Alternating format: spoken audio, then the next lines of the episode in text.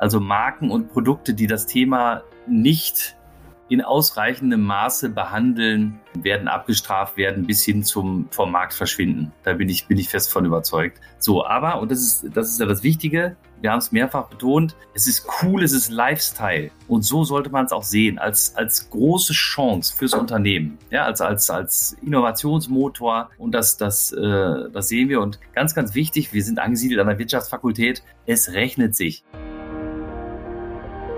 Herzlich willkommen zu Brand Trust Talks Beyond, der tiefgründigste Blick hinter die Kulissen von Marken und deren Machern. Hallo, liebe Hörerinnen und Hörer, willkommen zurück zu Brand Trust Talks Beyond. Es geht wieder in die Tiefe und dazu habe ich mir direkt zwei Gäste eingeladen. Und zwar Axel Kölle und Dr. Christian Gessner. Das sind nicht nur zwei absolute Experten im Bereich Nachhaltigkeit, sondern auch noch zwei extrem und enorm leidenschaftliche Kämpfer für das Thema mehr Nachhaltigkeit in der Wirtschaft. Und die beiden sind Gründer vom ZNU. Das ZNU ist das Zentrum für nachhaltige Unternehmensführung. Es ist ein anwendungsorientiertes Forschungsinstitut in der Fakultät für Wirtschaft und Gesellschaft der Universität Wittenherdecke. Und eben deren Mission ist es, und das werdet ihr auch gleich merken, ja, wirklich Nachhaltigkeit greifbar zu machen und Menschen, Führungskräfte, Wirtschaftsakteure mit dem Thema oder für das Thema nachhaltiges Wirtschaften wirklich zu begeistern. Ja, und mit den beiden spreche ich über die Entwicklung der Nachhaltigkeit.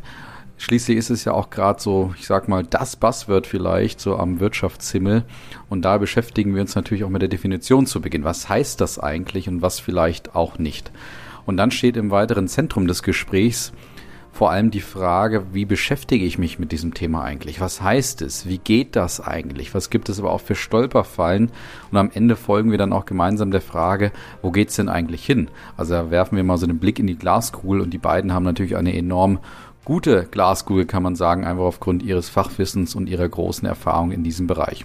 Und da gehen wir auch so ein bisschen der Frage nach, wird es eigentlich irgendwann mal ein Out sein, nachhaltig zu agieren? Also insgesamt will ich es gar nicht viel länger machen. Ihr könnt euch nämlich auf ein Gespräch freuen, was eben gespickt ist durch enormes Fachwissen, durch enorme Leidenschaft und direkte Praxistipps tatsächlich auch, wenn es eben darum geht, was ist eigentlich Nachhaltigkeit und wie geht das eigentlich? Also in dem Sinne viel Spaß. Hallo, liebe Hörerinnen und Hörer. Willkommen zurück zu Brand Trust Talks Beyond. Ihr wisst schon, mit wem ich es zu tun habe. Und ich habe mal wieder einen schönen, ja, ein schönes Trio hier sozusagen, beziehungsweise einen Dialog. Also mit zwei Leuten gleichzeitig habe ich die Ehre. Und zwar sitzt mir virtuell gegenüber der liebe Christian und der liebe Axel. Grüßt euch. Hallo, Hallo zusammen. grüß dich. Grüß dich. Hi, sehr gut. Also ich freue mich sehr, sehr auf unser Gespräch. Es wird rund um das Thema Nachhaltigkeit gehen, aber wir müssen die Hörerinnen und Hörer noch ein bisschen auf die Folter spannen, weil wir starten natürlich immer mit unseren beliebten und gefürchteten Ritualfragen, weil wir wollen euch ja auch ein bisschen besser noch kennenlernen und ein bisschen erfahren, mit wem wir es dann eigentlich zu tun haben. Und ich würde mal starten, und da dürft ihr aber jetzt noch nicht zu viel verraten, mit der Einstiegsfrage, wie würdet ihr euch denn in einem Satz beschreiben, wenn ihr eure Position und Profession nicht nennen dürftet? Und ich würde mal starten mit Christian. Ja, als Nachhaltigkeitscoach vielleicht, der Menschen und Unternehmen befähigt, ähm, Nachhaltigkeit zu wirtschaften und dabei auch Freude zu haben. Sehr schön, wunderbar. Axel, wie gut passt das zu dir? Würdest du einen Widerspruch dazu äh, hinlegen oder würdest du es ähnlich unterschreiben für dich selber? Ähm, ehrlich gesagt würde ich es ähnlich äh, sagen. Also ich habe für mich auch so Befähiger fürs Thema Nachhaltigkeit, ganz, ganz wichtig und, und ähm, ja, das Thema greifbar zu machen einfach. Ne? So, das ist ein großer Berg und die Leute dafür zu begeistern. Das ist, ist ein cooles Thema und es ist auch ein Lifestyle-Thema. Das ist wichtig und nicht so böse, böse erhobener Zeigefinger. Das ist, glaube ich, das, was wir am CDNU ganz gut können. Dann gehen wir mal den weiteren Verdichtungsschritt. Verdichtung ist ja auch mal wichtig, vielleicht ja auch gerade im Punkt Nachhaltigkeit. Wie würdet ihr euch denn in einem Wort beschreiben, wenn ihr eben nur eines hättet? Und wir machen es mal vielleicht erstmal so. Axel, du darfst dich äh, mal selber in einem Wort beschreiben. Dann würde ich Christian dann gleich mal fragen, ob er das Wort bestätigen würde oder ein anderes äh, für dich sehen würde. Aber starte mal erstmal mit deiner Eigensicht sozusagen, deiner Selbstansicht. Wie würdest du dich in einem Wort beschreiben, Axel? Ist aber ein bisschen Eigenlob und hin und her. Aber ich würde mal sagen, Begeisterer. Begeisterer? Okay, Christian, ja. jetzt darfst du voll reingehen und sagen, nee, überhaupt nicht. Nein, unbedingt natürlich. Also insbesondere auf der Unternehmensebene, glaube ich, äh, in Sachen Netzwerkbildung und äh, Verknüpfung von Unternehmern und Unternehmerinnen, da ist er schon ganz großartig. Sehr schön. Na gut, dann war das Eigenlob also an der richtigen Stelle, Axel. Christian, jetzt machen wir es andersrum. Wie würdest du dich in einem Wort beschreiben? Und du darfst auch mit dir selber beginnen und dann darfst mhm. du, oder dann, dann darf Axel natürlich auch nochmal Feedback geben. Ja, ich wäre dann wieder beim Nachhaltigkeitscoach. Okay, ist auch okay. Ja, dann machen wir es so. Und Axel, Coach, bestätigst du? Ja, finde ich, finde ich aber, ähm, also was mir noch viel wichtiger ist, und wir sind ja, ich würde es mal fast sagen, äh, mittlerweile wie so ein Nachhaltigkeits-Ehepaar. Wir machen das jetzt schon viele Jahre gemeinsam im besten Sinne. Was in, aus meiner Sicht Christian besonders auszeichnet, ist seine Besonnenheit. Wow, Ne, das hört man gerne, gerne ne? das, das geht runter wie Öl, würde ich sagen.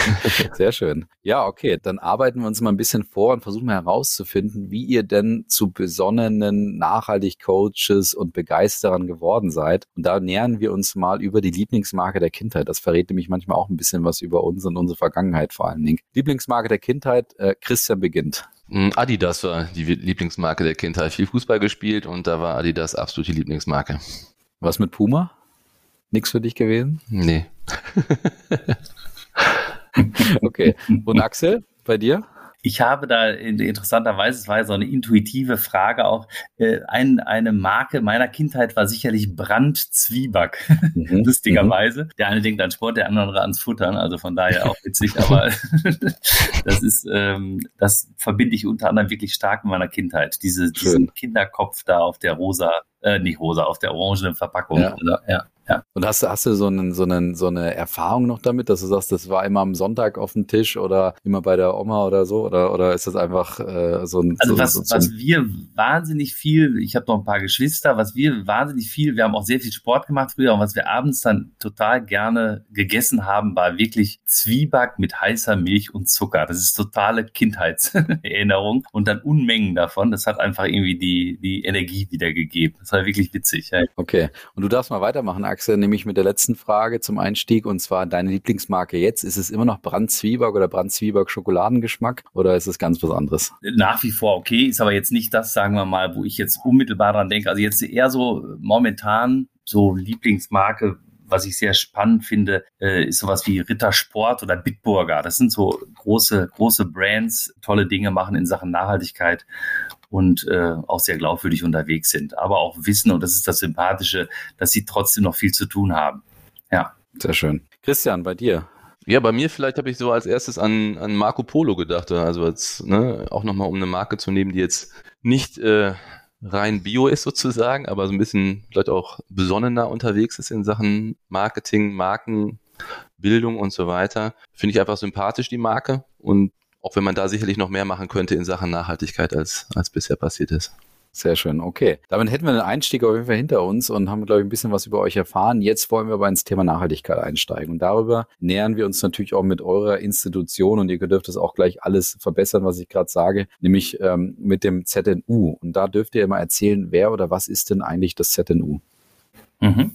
Ich starte vielleicht mal. Genau, also das ZNU ist ein, ein Institut innerhalb der, der Universität Witten-Herdecke und da nochmal spezieller im, im Bereich äh, oder in der Fakultät Wirtschaft und Gesellschaft, also eine wirtschaftswissenschaftliche Ausrichtung. Was wir gerade eben schon hatten, unser Ziel ist es äh, schlussendlich schon, schon immer gewesen, das Thema Nachhaltigkeit greifbar zu machen. Ja, alle sprechen drüber, was ist es, ne? Frag zehn Leute, du kriegst mindestens neun unterschiedliche Antworten. Und das ist, glaube ich, ein ganz, ganz wichtiger Punkt. Christian und ich sind beide seit ja, Anfang der 2000er sozusagen ich, ich ein bisschen später, äh, noch zwei Jahre später, aber so äh, seit daher an der Uni Wittenherdecke haben dann gemeinsam Ende 2008 also mittlerweile auch schon ein paar Jährchen her, das ZNU gegründet ähm, und haben ja mittlerweile ein tolles Netzwerk aufgebaut, über 100 Partner, viele, viele Marken, ja, sehr viele Marken äh, entwickelt, aber auch, auch andere und, und Medien vereint, um gemeinschaftlich auf dieser Plattform, dieser wissenschaftlich fundierten Plattform, wenn man so möchte, das Thema Nachhaltigkeit voranzubringen. Und ähm, ja, wir haben verschiedene Themenschwerpunkte natürlich. Ähm, auf der einen Seite forschen wir klassisch als universitäres Institut rund ums Thema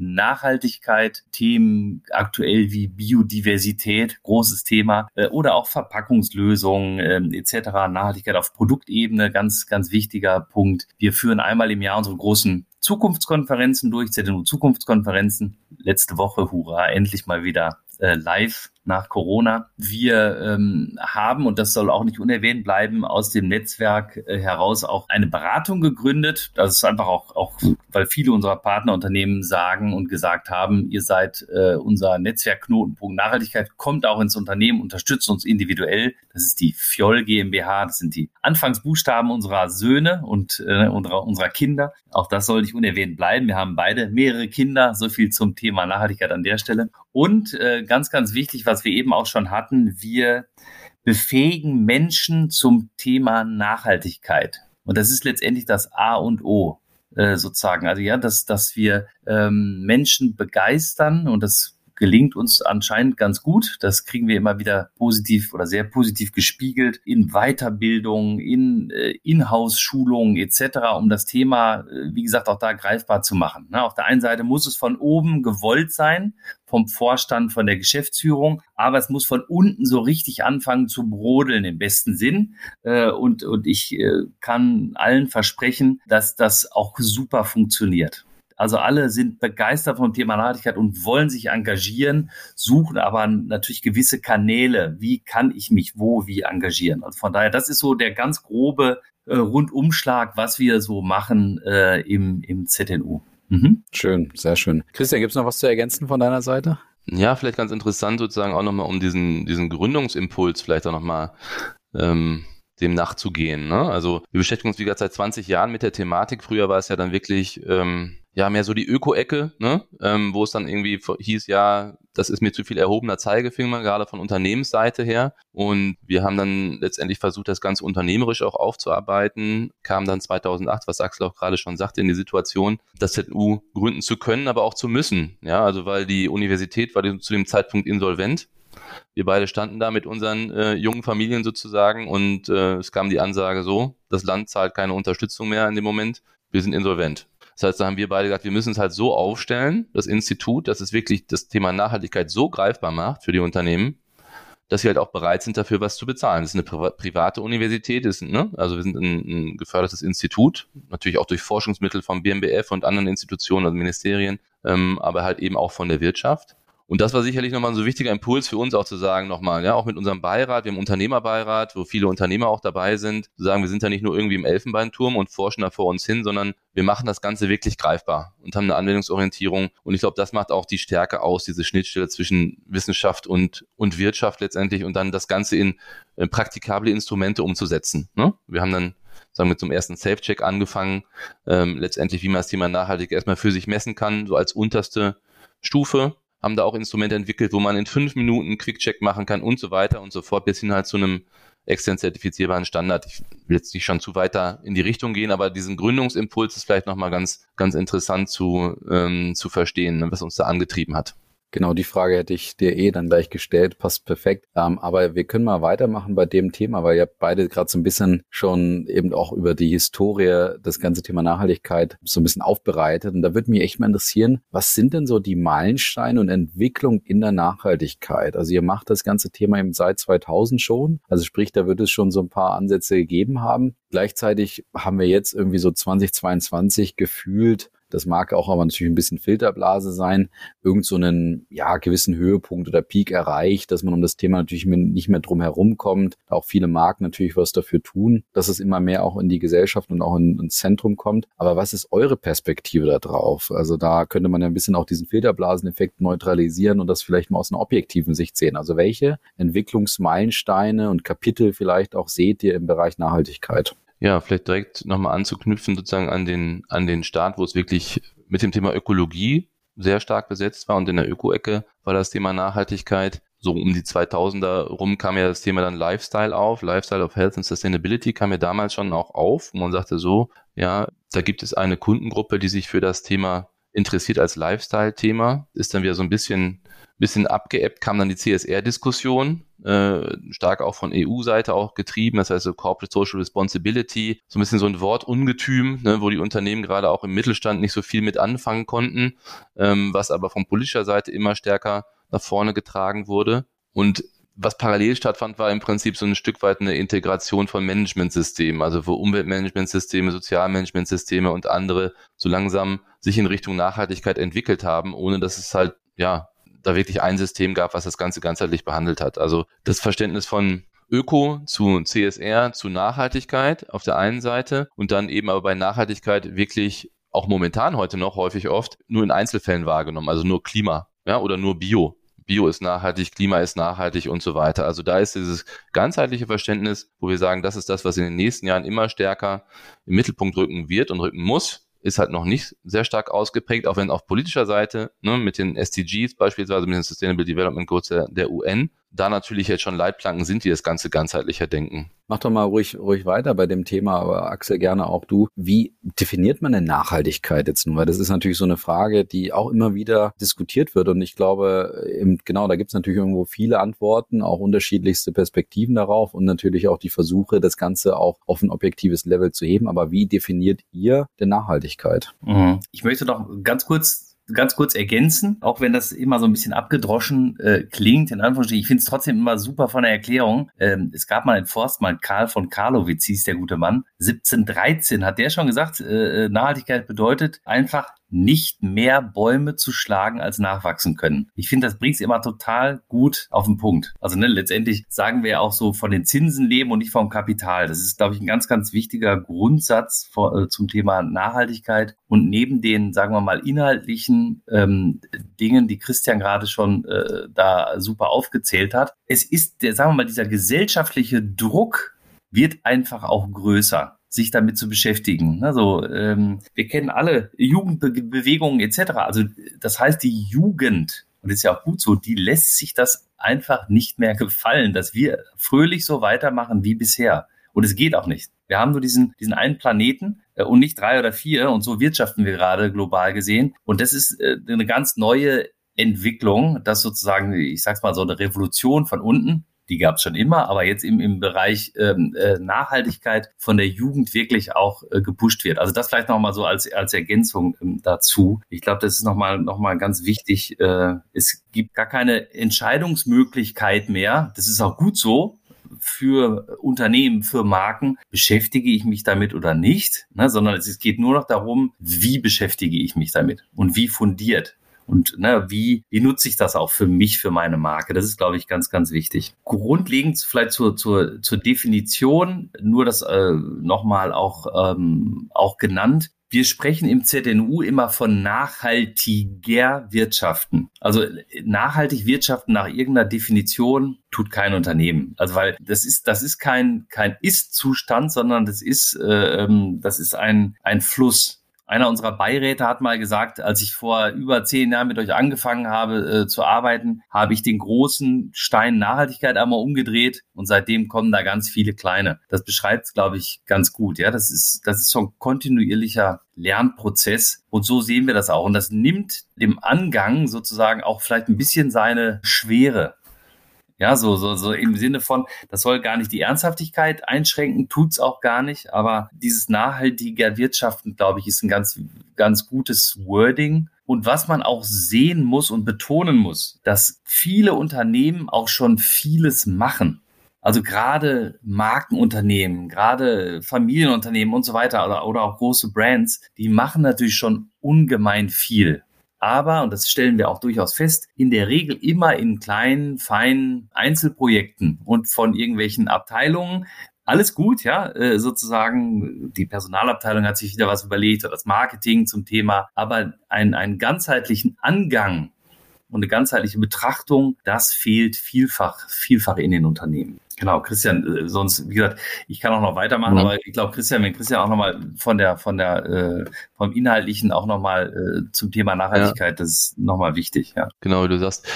Also nachhaltige Wirtschaften, genau, wir sagen, ne, es gibt nicht das nachhaltige Unternehmen oder das nachhaltige Produkt, sondern es geht um diesen Entwicklungsprozess und das heißt dann für uns in der Definition, nachhaltiger Wirtschaften, mehr Verantwortung übernehmen, ja, egal ob ich jetzt Bio bin, konventionell oder sonstiges, mehr Verantwortung übernehmen für Mensch, Tier und Umwelt, ja, am eigenen Standort und entlang der Wertschöpfungskette. Ja, wenn wir gerade auch jetzt an die Lieferketten-Diskussion, Menschenrechte etc. denken, und im offenen Austausch mit den kritischen Anspruchsgruppen. Also, dass ich halt eine offene Unternehmenskultur halt habe. Und diese Definition, die fasst so ein bisschen die ja, Grundlanddefinition der UN, ja, die EU-Definition für unternehmerische Nachhaltigkeit ein Stück weit zusammen. Und wichtig ist uns dabei, dass man halt eben das vor dem Hintergrund macht, dass man intergenerationale Gerechtigkeit berücksichtigt und intragenerationale Gerechtigkeit. Das heißt, zwischen Nord und Süd ne, aber auch mit den kommenden Generationen eben den Gerechtigkeitsaspekt im Hintergrund hat und das Ganze wirklich als mittelfristigen Lernprozess betrachtet. Ja, das ist im Prinzip die Definition, so wie wir nachhaltige Wirtschaften dann sehen und ähm, eben halt auch damit anschlussfähig an alle Unternehmen sind. Also leave no one behind ist ja auch so ein Schlagwort der UN, dass man sagt, wir wollen jetzt und müssen auch alle nachhaltiger werden. Ja, geht jetzt nicht darum, dass wir uns darüber unterhalten, die einen äh, sind bio und deswegen sind die super, und die anderen ähm, müssen rausreguliert werden aus dem Markt, ja, von 90 Prozent oder so, sondern wir müssen ja alle von dem Standort, wo wir heute sind, nachhaltiger werden. Und glaube ich, das ist ein, ein wichtiger, äh, grundlegender Ansatz.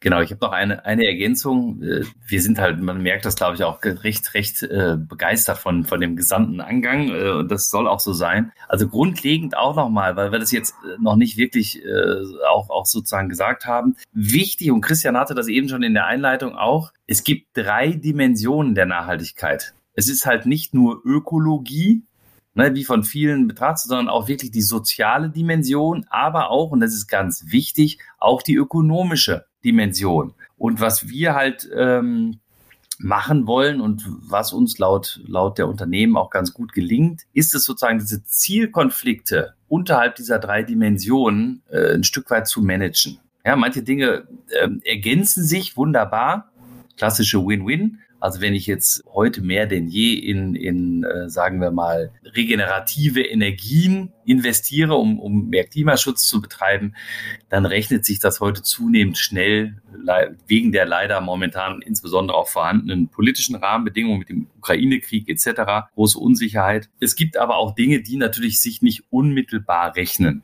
Na, und wir haben alle ein gutes, systematisiertes Bauchgefühl, dass auch äh, ein Invest in die Beschäftigten, in die Mitarbeiterinnen und Mitarbeiter sicherlich positiv ist. Unmittelbar rechnen tut sich das vielleicht nicht, aber wir wissen alle, jo, ist schon richtig, sonst kriegen wir die Leute gar nicht mehr zu uns oder auch gar nicht mehr gebunden. Ja, und dann sieht man aber auch schon wieder, wenn man da äh, zwischen, zwischen Brücken baut, dass es sich dann schlussendlich doch auch rechnet. Es ist ja klar, mitarbeiterorientierte Maßnahmen umzusetzen. Also deswegen diese drei Dimensionen zu betrachten, plus, das machen wir äh, auch noch ähm, ganz, ganz wichtig, das Thema nachhaltige Unternehmensführung.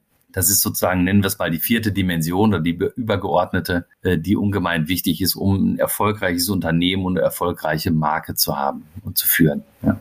Was heißt denn nachhaltige Unternehmensführung dann äh, im, in, in Kontrast zu dem, was ihr vorher gesagt habt oder halt auch als Ergänzung? Weil das hätte ich jetzt eh als nachhaltige Unternehmensführung gesehen, was ihr da so alles beschreibt. Ja, die Dynamik entsteht letztendlich jetzt für erfolgreiche Nachhaltigkeit im Unternehmen aus so einer Kombination von Unternehmensführung, die halt stärker den kulturellen Aspekt, also das Wie, ne, wie gehe ich mit diesen Themen um, halt beschreibt.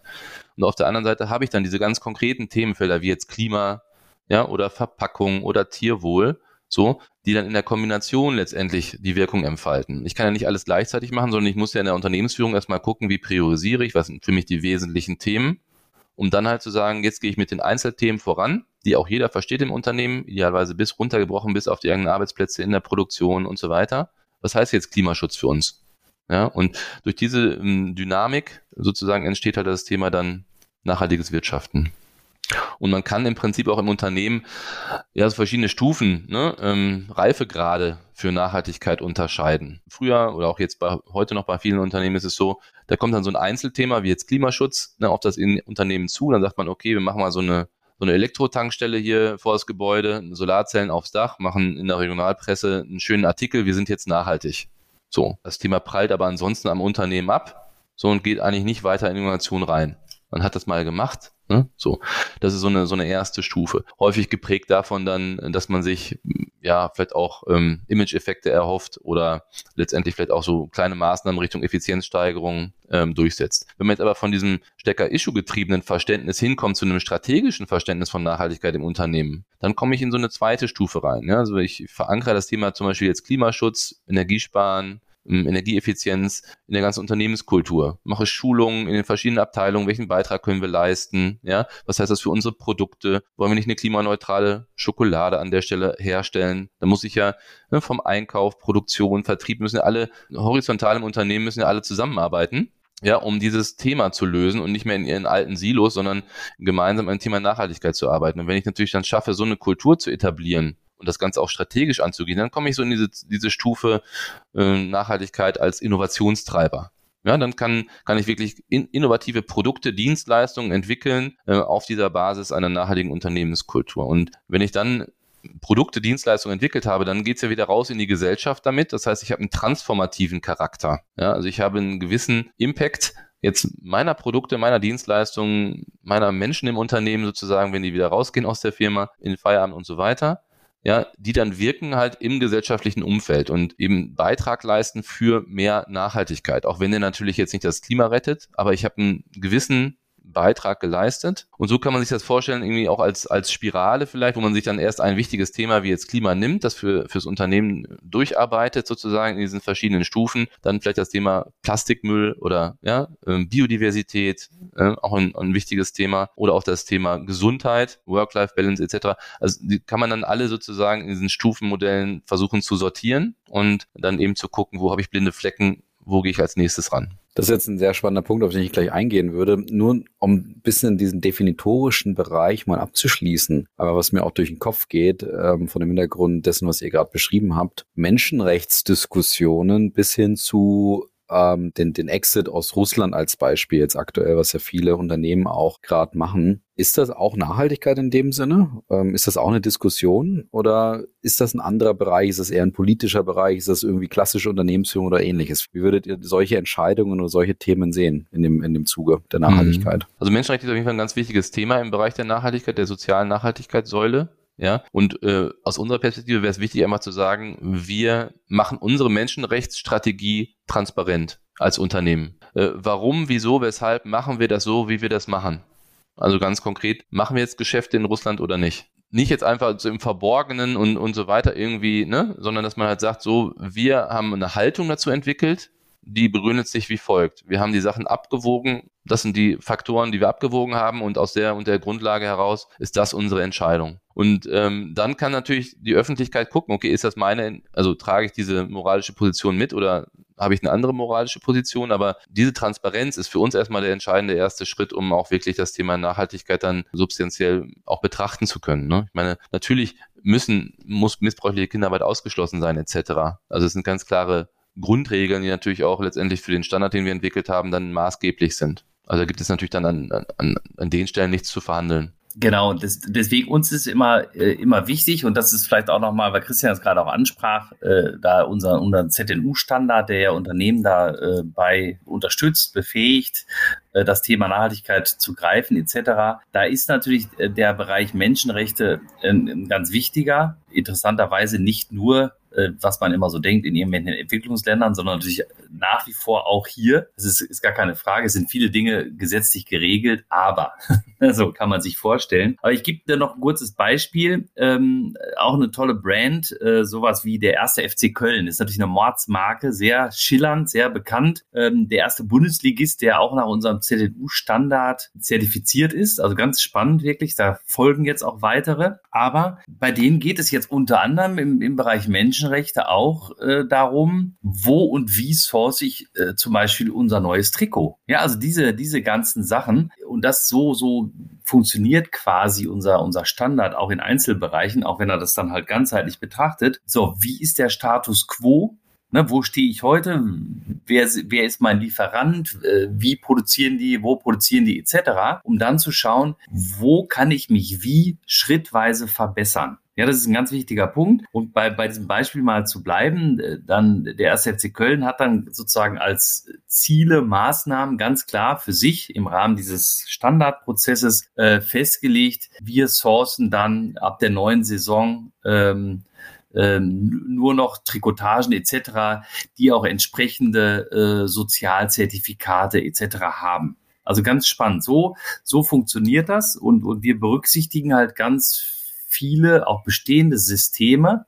Ja, mit denen kann man dann zum Beispiel das Thema Menschenrechte, dass man die sozusagen systematisch angeht und auch einhält äh, entlang der Wertschöpfungskette. Also ist ein ganz, ganz wichtiger Punkt, ja. Und, und ähm, wie gesagt, bei so einem Bundesligisten kann man sich vorstellen, die stehen wie kein anderes Unternehmen im Schaufenster, werden mit Argusaugen äh, betrachtet. Das wie gesagt, sind ja Mordsbrands an der Stelle. Und die haben auch verstanden, wir möchten äh, uns, uns ähm, tiefergehend mit dem Thema Nachhaltigkeit beschäftigen und das aber auch systematisch.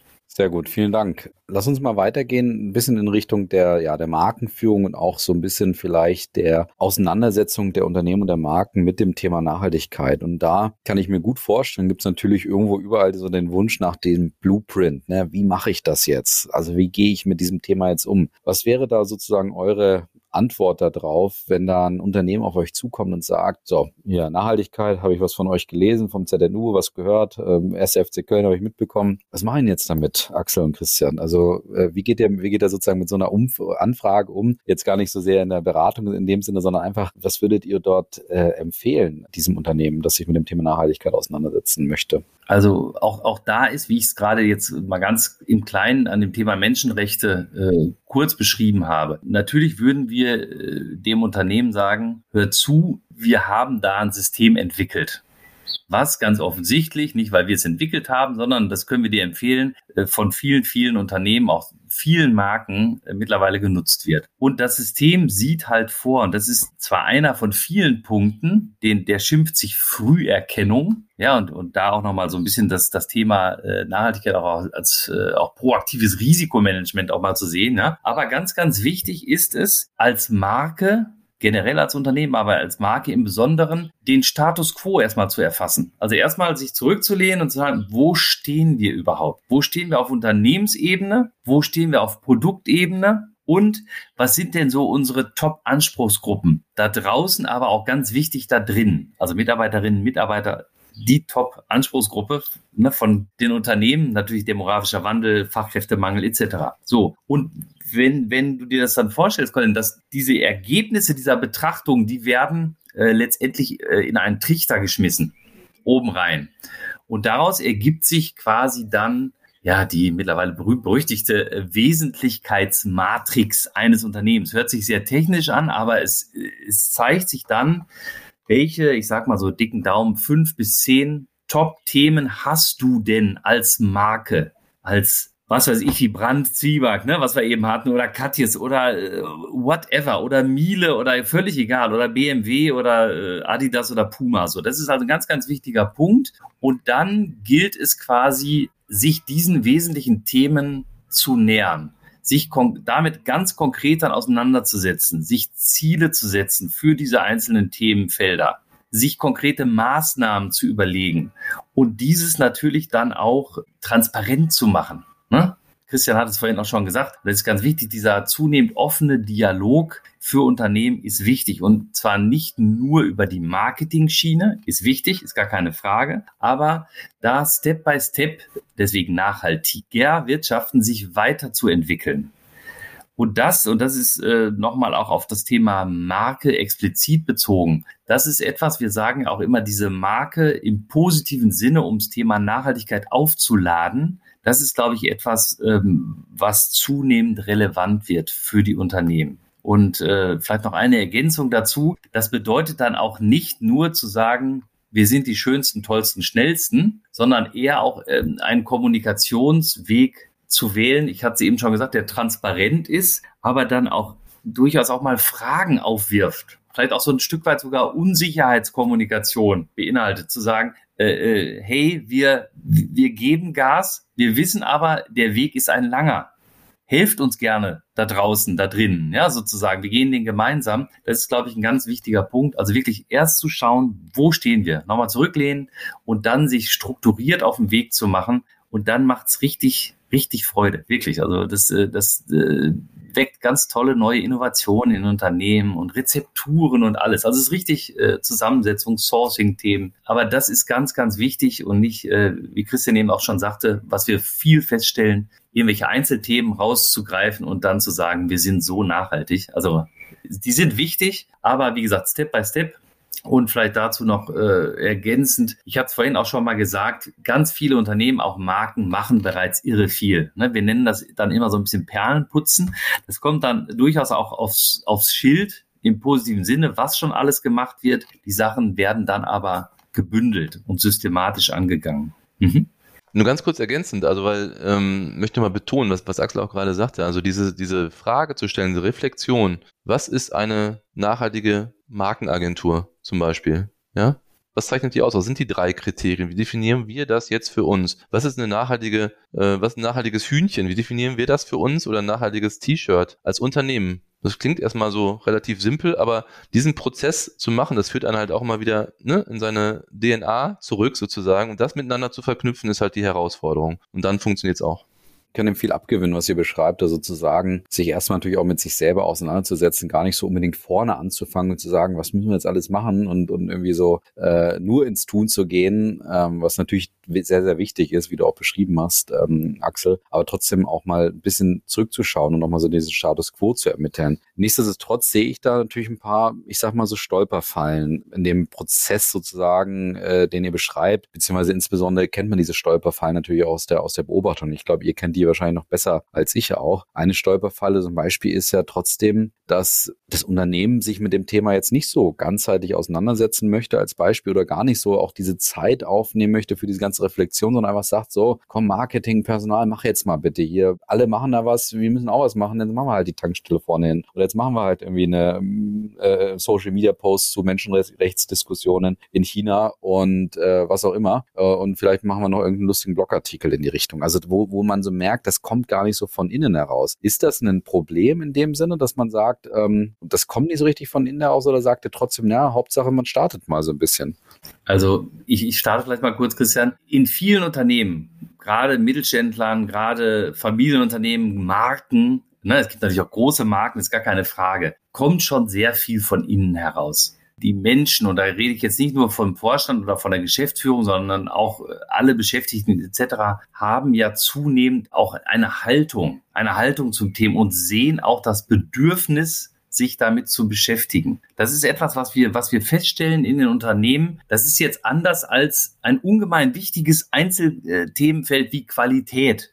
Ja, das Thema Qualität lasse ich abends, wenn ich dann nach Hause gehe, um 17 Uhr in einem Unternehmen oder um 18 Uhr jetzt mal, ne, so einfach plakativ gesagt. Aber das Thema Nachhaltigkeit, das ist emotional, das ist gesellschaftlich ein Top-Thema das nehme ich mit nach Hause. Das, das äh, bespreche ich abends äh, beim Kartenspielen, beim, ich weiß nicht was, ja, beim Sport, wo ich hingehe, hör zu, wir beschäftigen uns jetzt hier mit dem Thema Klimaschutz. Das ist richtig cool. So, also das ist das eine. Deswegen, die intrinsische Motivation, die ist natürlich unterschiedlich ausgeprägt, aber die ist eigentlich überall da. Ich hatte ganz am Anfang mal gesagt, das Thema, möchte ich mich damit beschäftigen? Diese Frage stellt sich nicht mehr es geht nicht mehr, ich gehe jetzt duschen, ohne mich nass zu machen, sozusagen, ja, sondern also wir empfehlen den Unternehmen wirklich jetzt sich auch fundiert damit zu beschäftigen, weil es gibt, es gibt gar kein Zurück mehr und, und der gesellschaftliche Druck und im Speziellen auch der Druck auch der Mitarbeiter, Mitarbeiterinnen, aber auch der Kunden, der Endverbraucher da draußen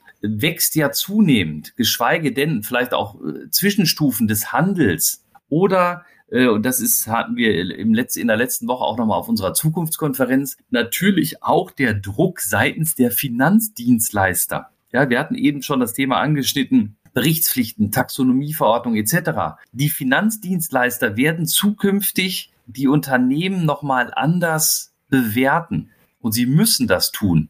Und, und äh, absehbar ist es, äh, dass dann, sagen wir, Unternehmen, die sich nicht fundiert mit dem Thema beschäftigen und keine Antworten haben, schlechtere Kreditkonditionen bekommen werden als die, die sich damit beschäftigen.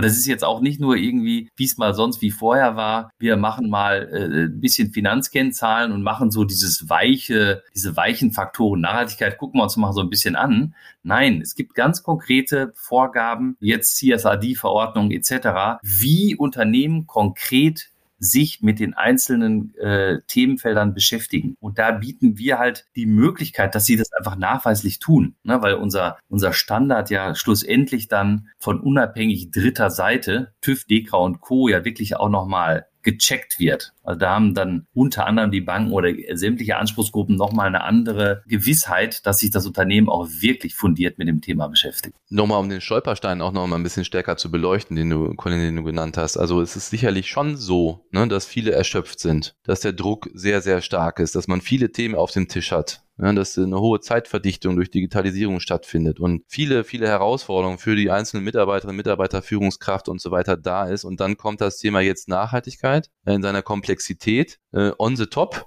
mit Regularien vom EU Green Deal oder sonstiges, die ich noch überhaupt nicht einschätzen kann. Lieferketten, Sorgfaltspflichten, Gesetz, was heißt das jetzt für meine Haftung oder halt auch nicht? Und da ist eine große, große Verunsicherung da und deswegen wird es auch häufig erst nochmal so als Nebenbei-Thema. Ne? Also wir müssen ja hier auch noch Gewinne machen. Also diese Rolle des Unternehmens als gesellschaftlicher Akteur, ja, irgendwo schon, aber natürlich sind wir in erster Linie gewinnorientiert, deswegen sind wir ein Unternehmen. Und dann mache ich halt so ein Thema, muss ich halt neben, ne? Also das ist noch häufig das, die Denkweise in den, in den Unternehmen. Und das wirklich in die Köpfe zu integrieren und zu sagen, ja, andersrum, ist ein Innovationstreiber. Oder wie Axel gerade auch sagt, das sind, das sind dann die Sachen, die mach, muss ich eigentlich schon machen. Wenn ich mich jetzt damit beschäftige, habe ich Handlungsspielräume in Zukunft. Ich kann ganz neue Geschäftsmodelle fahren, Märkte erobern und so weiter. Das ist noch nicht überall wirklich erkannt und ich glaube, da ist ein großes Problem, dass es da noch fehlt an ja auch an Kompetenzentwicklung, ganz ehrlich gesagt. Ja, also da ist äh, noch viel Unwissen da. Und dann bin ich als Führungskraft erstmal überfordert. Darf ich natürlich nicht sein. Ich bin ja hier die Führungskraft und so weiter und ich habe ja alles im Griff. Aber jetzt kommen da die ganzen Gesetze und so weiter und dann denke ich, ja Moment, äh, was mache ich denn da jetzt? Und dann macht das mal als Quali der Qualitätsmanager, der auch Umwelt macht, der macht jetzt mal Nachhaltigkeit mit. Und der wundert sich, was schon gar nicht vor seinem Kopf steht und der macht jetzt noch Nachhaltigkeit mit, wo das eigentlich ein,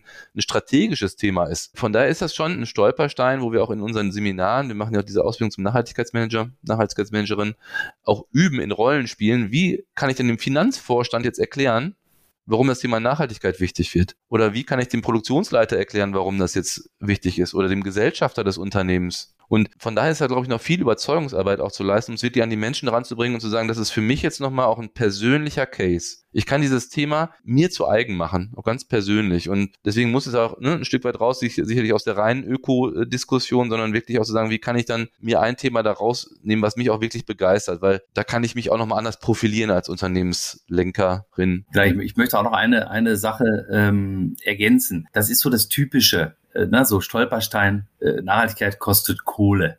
ne, so, das ist ja, an dieser Stelle sollte man, das ist ein bisschen Henne-Ei-Diskussion. Ja, also ähm, wenn ich mich schon früher mit dem Thema beschäftigt habe, auch sagen wir mal im, im Kontext Klimaschutz etc. und schon äh, früher, auch vor Corona, meine Energieversorgung sukzessive umgestellt habe und jetzt sogar mit, also mit dem Einfluss insbesondere auch der Ukraine-Krise, dann komme ich momentan garantiert da besser durch, als andersrum. Also deswegen ist das ein Stück weit Stolperstein, ja, und das kostet auch Geld, aber wir sehen das in vielen Unternehmen, es amortisiert sich viel, viel schneller, als es noch vor ein paar Jahren der Fall war. Da muss man sagen, jetzt grundlegend auch nochmal zum Thema Nachhaltigkeit, so ja, bescheiden die Corona-Situation für alle ist, ist gar keine Frage. Es war sicherlich trotzdem nochmal oder ist sicherlich auch nochmal ein Katalysator fürs Thema Nachhaltigkeit. Ja, vielen Dank. Diese, diese Stolpersteine, die habt ihr jetzt ja noch weiterentwickelt fast. Ich hätte auch noch ein paar in petto gehabt, aber ich finde die, finde die schon mal spannend. Und das, was, was ihr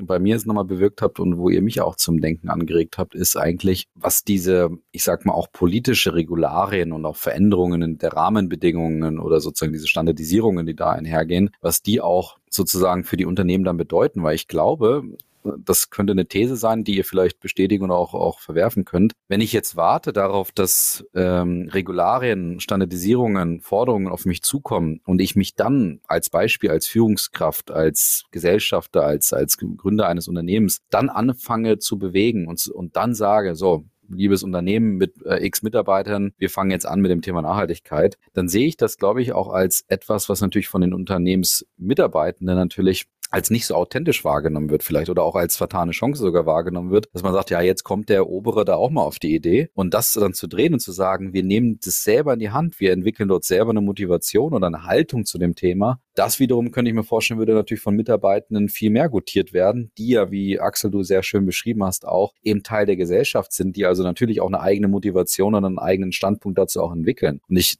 ziehe, also aus dem, was ihr beschreibt, und wie gesagt, wäre spann, äh, gespannt auf eure Meinung dazu, die These, wenn du wartest auf das sozusagen, das irgendwann zu einem Pflichtthema wird, dann wirst du es niemals so für dich oder zumindest mit sehr viel mehr Herausforderungen dann für dich sozusagen erobern und nutzen, als wenn du da selber deinen Standpunkt und deine Haltung ganz sozusagen fast intrinsisch oder vielleicht gerade auch mit Hilfe der Mitarbeitenden, die ja, wie gesagt, auch einen Standpunkt zu haben, ähm, entwickeln würdest. Genau, und, und ähm, also das, was du gerade sagst, äh, ist, ist sicherlich gut auf den Punkt gebracht. Es gilt natürlich aus der, aus dem Gesamtunternehmen heraus diesen Ansatz zu entwickeln. Das ist gar keine Frage. Trotzdem möchte ich nochmal betonen, in der Regel ist es nicht so, dass in den Unternehmen nichts vorhanden ist. Manche Sachen sind vielleicht ein bisschen verstaubt, ein bisschen verschüttet. Es gab auch, sagen wir mal, früher schon, also gerade auch zum Thema Haltung, den Ansatz des ehrbaren Kaufmanns.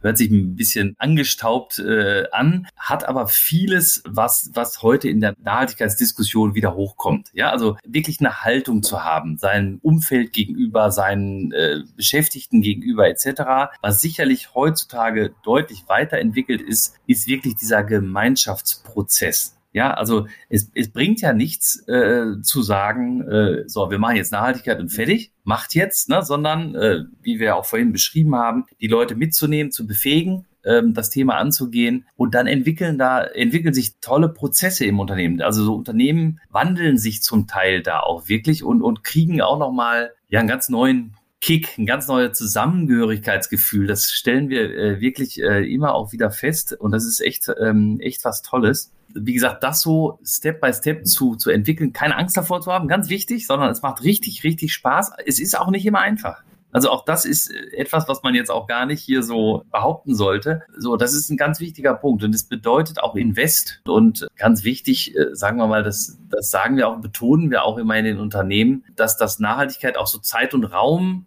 bedarf, um auch seine Wirksamkeit dann schlussendlich auch wirklich zu entfalten. Ne, da muss man auch ein bisschen Geduld haben. Einer unserer großen Unternehmenslenker oder der war ein ganz großer Unternehmenslenker eines großen DAX-Konzerns, der hat immer gesagt, ja, so fünf bis zehn Jahre bis die Sache sich dann mal so richtig etabliert hat. Der aber auch sagt, vielleicht das auch noch mal ganz kurz in, in Ergänzung. Ich würde heutzutage niemanden mehr einstellen, der keine zusätzlich, also neben, sagen wir mal, klassischem BWL-Studium oder was auch immer, nicht auch noch Nachhaltigkeitskompetenzen vorzuweisen hat. Weil sagen wir mal, den klassischen Controller, den gibt's gibt's viele mit tollen Noten und hin und her. Wichtig ist sozusagen, dass wir das Thema von vornherein auch fundiert äh, auch in den Köpfen haben. Und das ist natürlich etwas, was wir im ZNU natürlich auch machen, die jungen Menschen, Studis etc. mitnehmen und dann mit im entsprechenden Rüstzeug nach draußen entlassen. Ne? Das ist ganz wichtig. Ich möchte nochmal zwei Stolpersteine fast in einem Rollenspiel mit euch diskutieren. Finde ich eh eine schöne Methode, die ihr da beschrieben habt. Und zwar das erste ist so, und ich finde, das kann ich auch verbinden mit diesem Hidden Champion-Tum. Wir sind ja unfassbar stolz auf unser Hidden Championtum und auf, auf dieses, auf diese Spitzenleistungen, die wir im deutschsprachigen Raum eben erbringen. Und der Hidden Champion Begriff hat ja auch ein bisschen dazu geführt, dass wir das ja ein Stück weit auch dann als Legitimation dafür genommen haben, Spitzenleistung zu erbringen, sie aber gar nicht unbedingt immer zu kommunizieren ähm, und auch so ein bisschen auch im Inneren einfach erstmal stolz zu sein. Und so ähnlich kann ich mir das beim Nachhaltigkeitsthema auch vorstellen. Und das habe ich auch schon wahrgenommen, jetzt auch in Gesprächen, dass man, also nehmen wir mal als Beispiel ein Gespräch mit einer Biomarke, wenn du dann so über Tony Chocolonely redest und über das, was die alles Tolles machen, dann habe ich da bei der Biomarke so gespürt, ja, aber Herr Fernando, das haben wir da immer auch schon gemacht und wir sind halt nicht die, die das so an die große Glocke hängen. Und ja, Toni ist hm, schön und gut, aber wie gesagt, wir sind da halt anders und wie gesagt, anders würde dir natürlich jetzt sagen, ist auch gut, ähm, ist ja genau so ein bisschen das, was ihr auch beschrieben habt im Vorfeld. Aber trotzdem denke ich dann so, dass da immer so eine gewisse Zurückhaltung auch bei den Unternehmen vorhanden ist, dass sie sagen, ähm, wir wollen nicht dieses, dieses moderne, neue, äh, äh, pompöse und wie gesagt, sehr kommunikative machen, sondern wir sind halt nachhaltig und das ist auch schön. Wir wissen es doch. Wie, wie, wie seht ihr das Thema? Ja, ich glaube schon, dass es Sinn macht, diese Experimentierräume reinzugehen, ja, und mutiger zu sein ähm, bei dem Thema der Kommunikation der eigenen Nachhaltigkeitsleistung mit all den Unsicherheiten, die damit verknüpft sind auch. Und deswegen vielleicht auch in einem zweistufigen Prozess das vielleicht eher anzugehen, ne? zu sagen, vielleicht ich muss mich erstmal selber damit wohlfühlen, dass man ne, in einem geschützten Raum erstmal guckt, ähm, ja, ich habe eine, eine Peer Group und so weiter, wo ich dann erstmal schaue, wie kommt das alles an, wie funktioniert das, äh, bevor ich dann natürlich jetzt direkt einen großen Wurf mache nach draußen, äh, aber damit eben halt anzufangen und das ist, das, sieht man halt in vielen Feldern, wenn ich dann selber merke, ich kriege eine Sicherheit da rein und diese Argumentation, die ich fahre, kommen bei verschiedenen Anspruchsgruppen, die dann immer kritischer werden, mit denen ich mich auseinandersetze, ja, komm, funktioniert so, passt so das Bild, ne? was, was ich empfinde für meine Marke und was von außen wahrgenommen wird in Sachen Nachhaltigkeit, ähm, dann kann ich Step by Step halt auch diesen Weg gehen. Ne? Also jetzt von 0 auf 100 ist natürlich dann schwierig. Genau, vielleicht, vielleicht ergänzend dazu, diesen Ansatz, den wir entwickelt haben im ZNU, das ist ja so ein Managementsystem, ne? schimpft sich das ja, äh, wenn man so möchte. Der hat auch diesen, diesen Kreislauf Denken, Handeln, Messen, Kommunizieren. Das ist äh, durchaus, ich, ich nenne es mal ein Pflichtfeld, ne, sozusagen, in, oder ein Pflichtbestandteil ähm, dieses Kreislaufes, der sich dann kontinuierlich wiederholt. Und wir kriegen das natürlich in ganz vielen Unternehmen mit die sagen, wir machen einen super Job, aber es muss eigentlich keiner da draußen wissen, dass es uns gibt. So, also es ist ja eigentlich sehr sympathisch, ne? so sozusagen, wenn wir, wenn wir so an die normale Haltung denken. Aber, und das ist ganz, ganz wichtig, das muss ich allen Hidden Champions da draußen mal zurufen und allen, allen Marken, die Zeiten der Nichtkommunikation sind vorbei. Ja, und das hat schlicht und ergreifend, so sympathisch ich das finde, den Grund in den Anspruchsgruppen, in den Erwartungen der Anspruchsgruppen.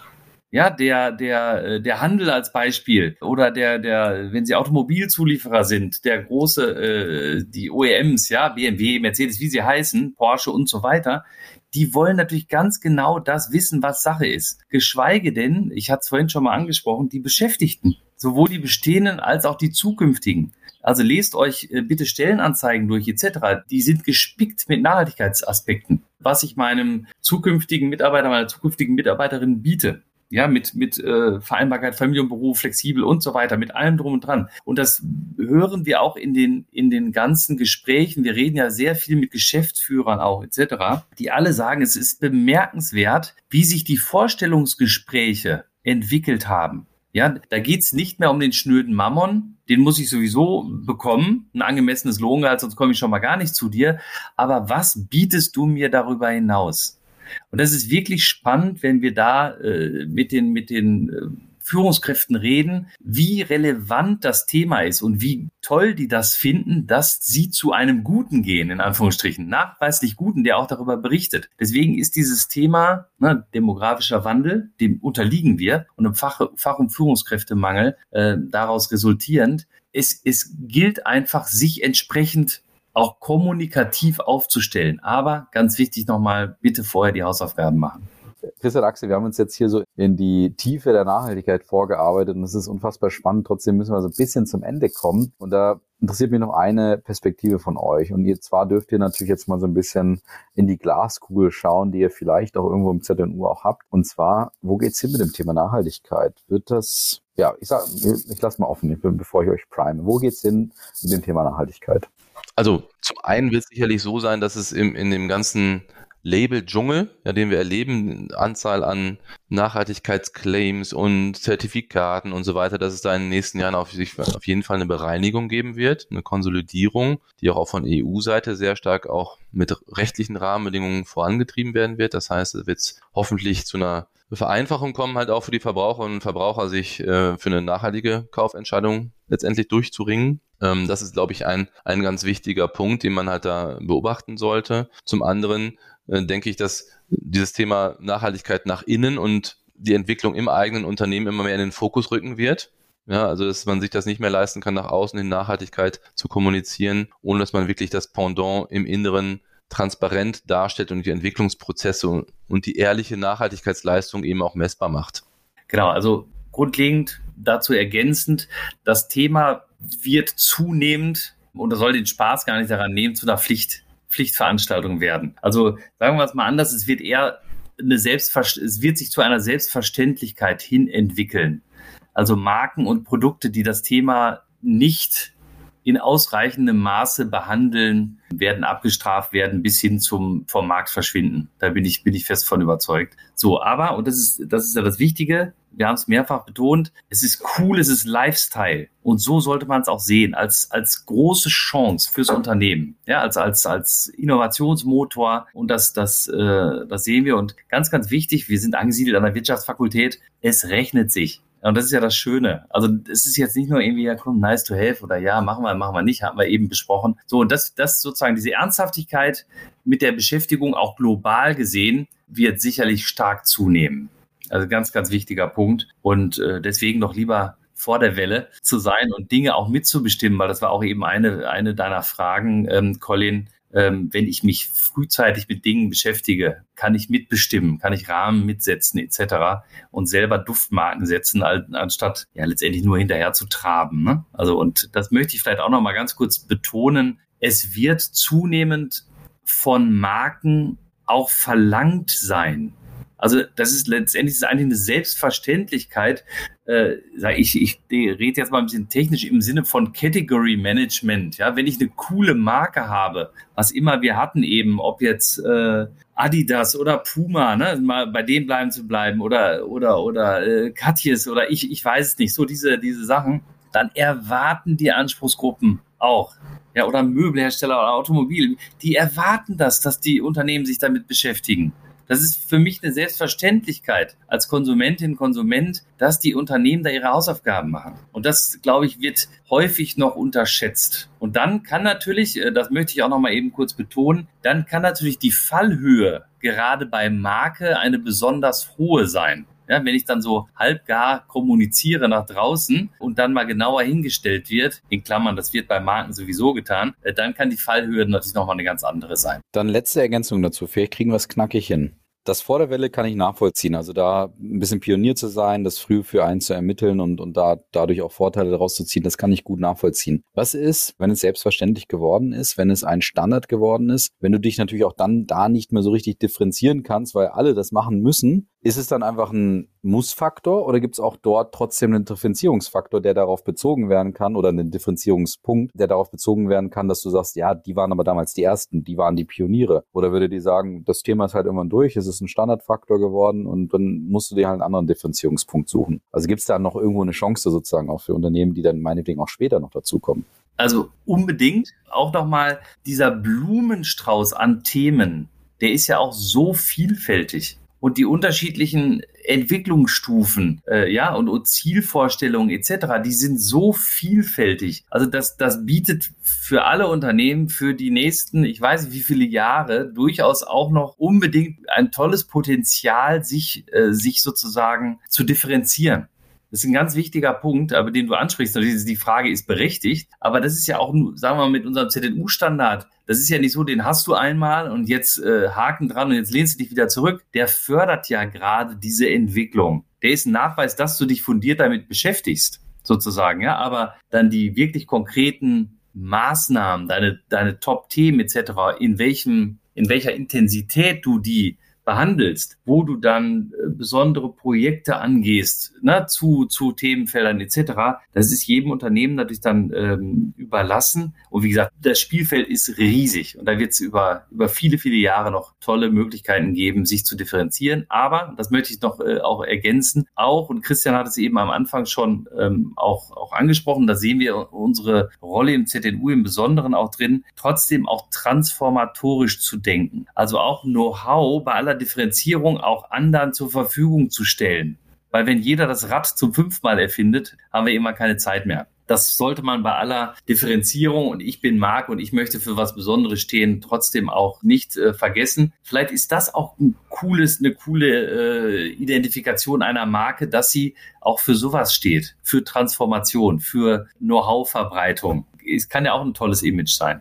Sehr gut. Ja, dann super spannender Ansatz noch, ähm, Axel, zum Ende hin. Und jetzt habt ihr noch die Freude, eine ganz herausfordernde Frage zu beantworten, nämlich von eurem Vorgänger, von Philipp Stracke von Flixbus, der, glaube ich, eine Frage für euch hinterlassen hat, die gut zum ZNU passt und auch, glaube ich, eine schöne Antwort euch äh, ermöglicht. Die spielen wir jetzt mal ein. Wenn in 100 Jahren jemand dein Produkt oder deine Marke ausgräbt, was möchtest du denn, was die Leute über diese Marke denken oder sagen im Hier und heute? So, die Frage dürft ihr beide beantworten. Ja, ich denke, vielleicht steht auf dem Stein drauf, Inspire, Make it happen, share. Das ZNU hat viele Unternehmen inspiriert, ja, lebendig Nachhaltigkeit in den Unternehmen umzusetzen und einen Beitrag zu der Transformation, zu dieser großen Transformation halt zu leisten, ja, mit Make It Happen auch konkreten Instrumenten und eben Share eben in einem offenen Netzwerk, was letztendlich versucht, das Ganze ja gemeinsam auch dann umzusetzen. Und das wäre, glaube ich, so ein, ja, das wäre, glaube ich, eine, wäre eine schöne Sache, wenn wir so wahrgenommen werden würden, in der Breite der Wirtschaft da was bewegt zu haben.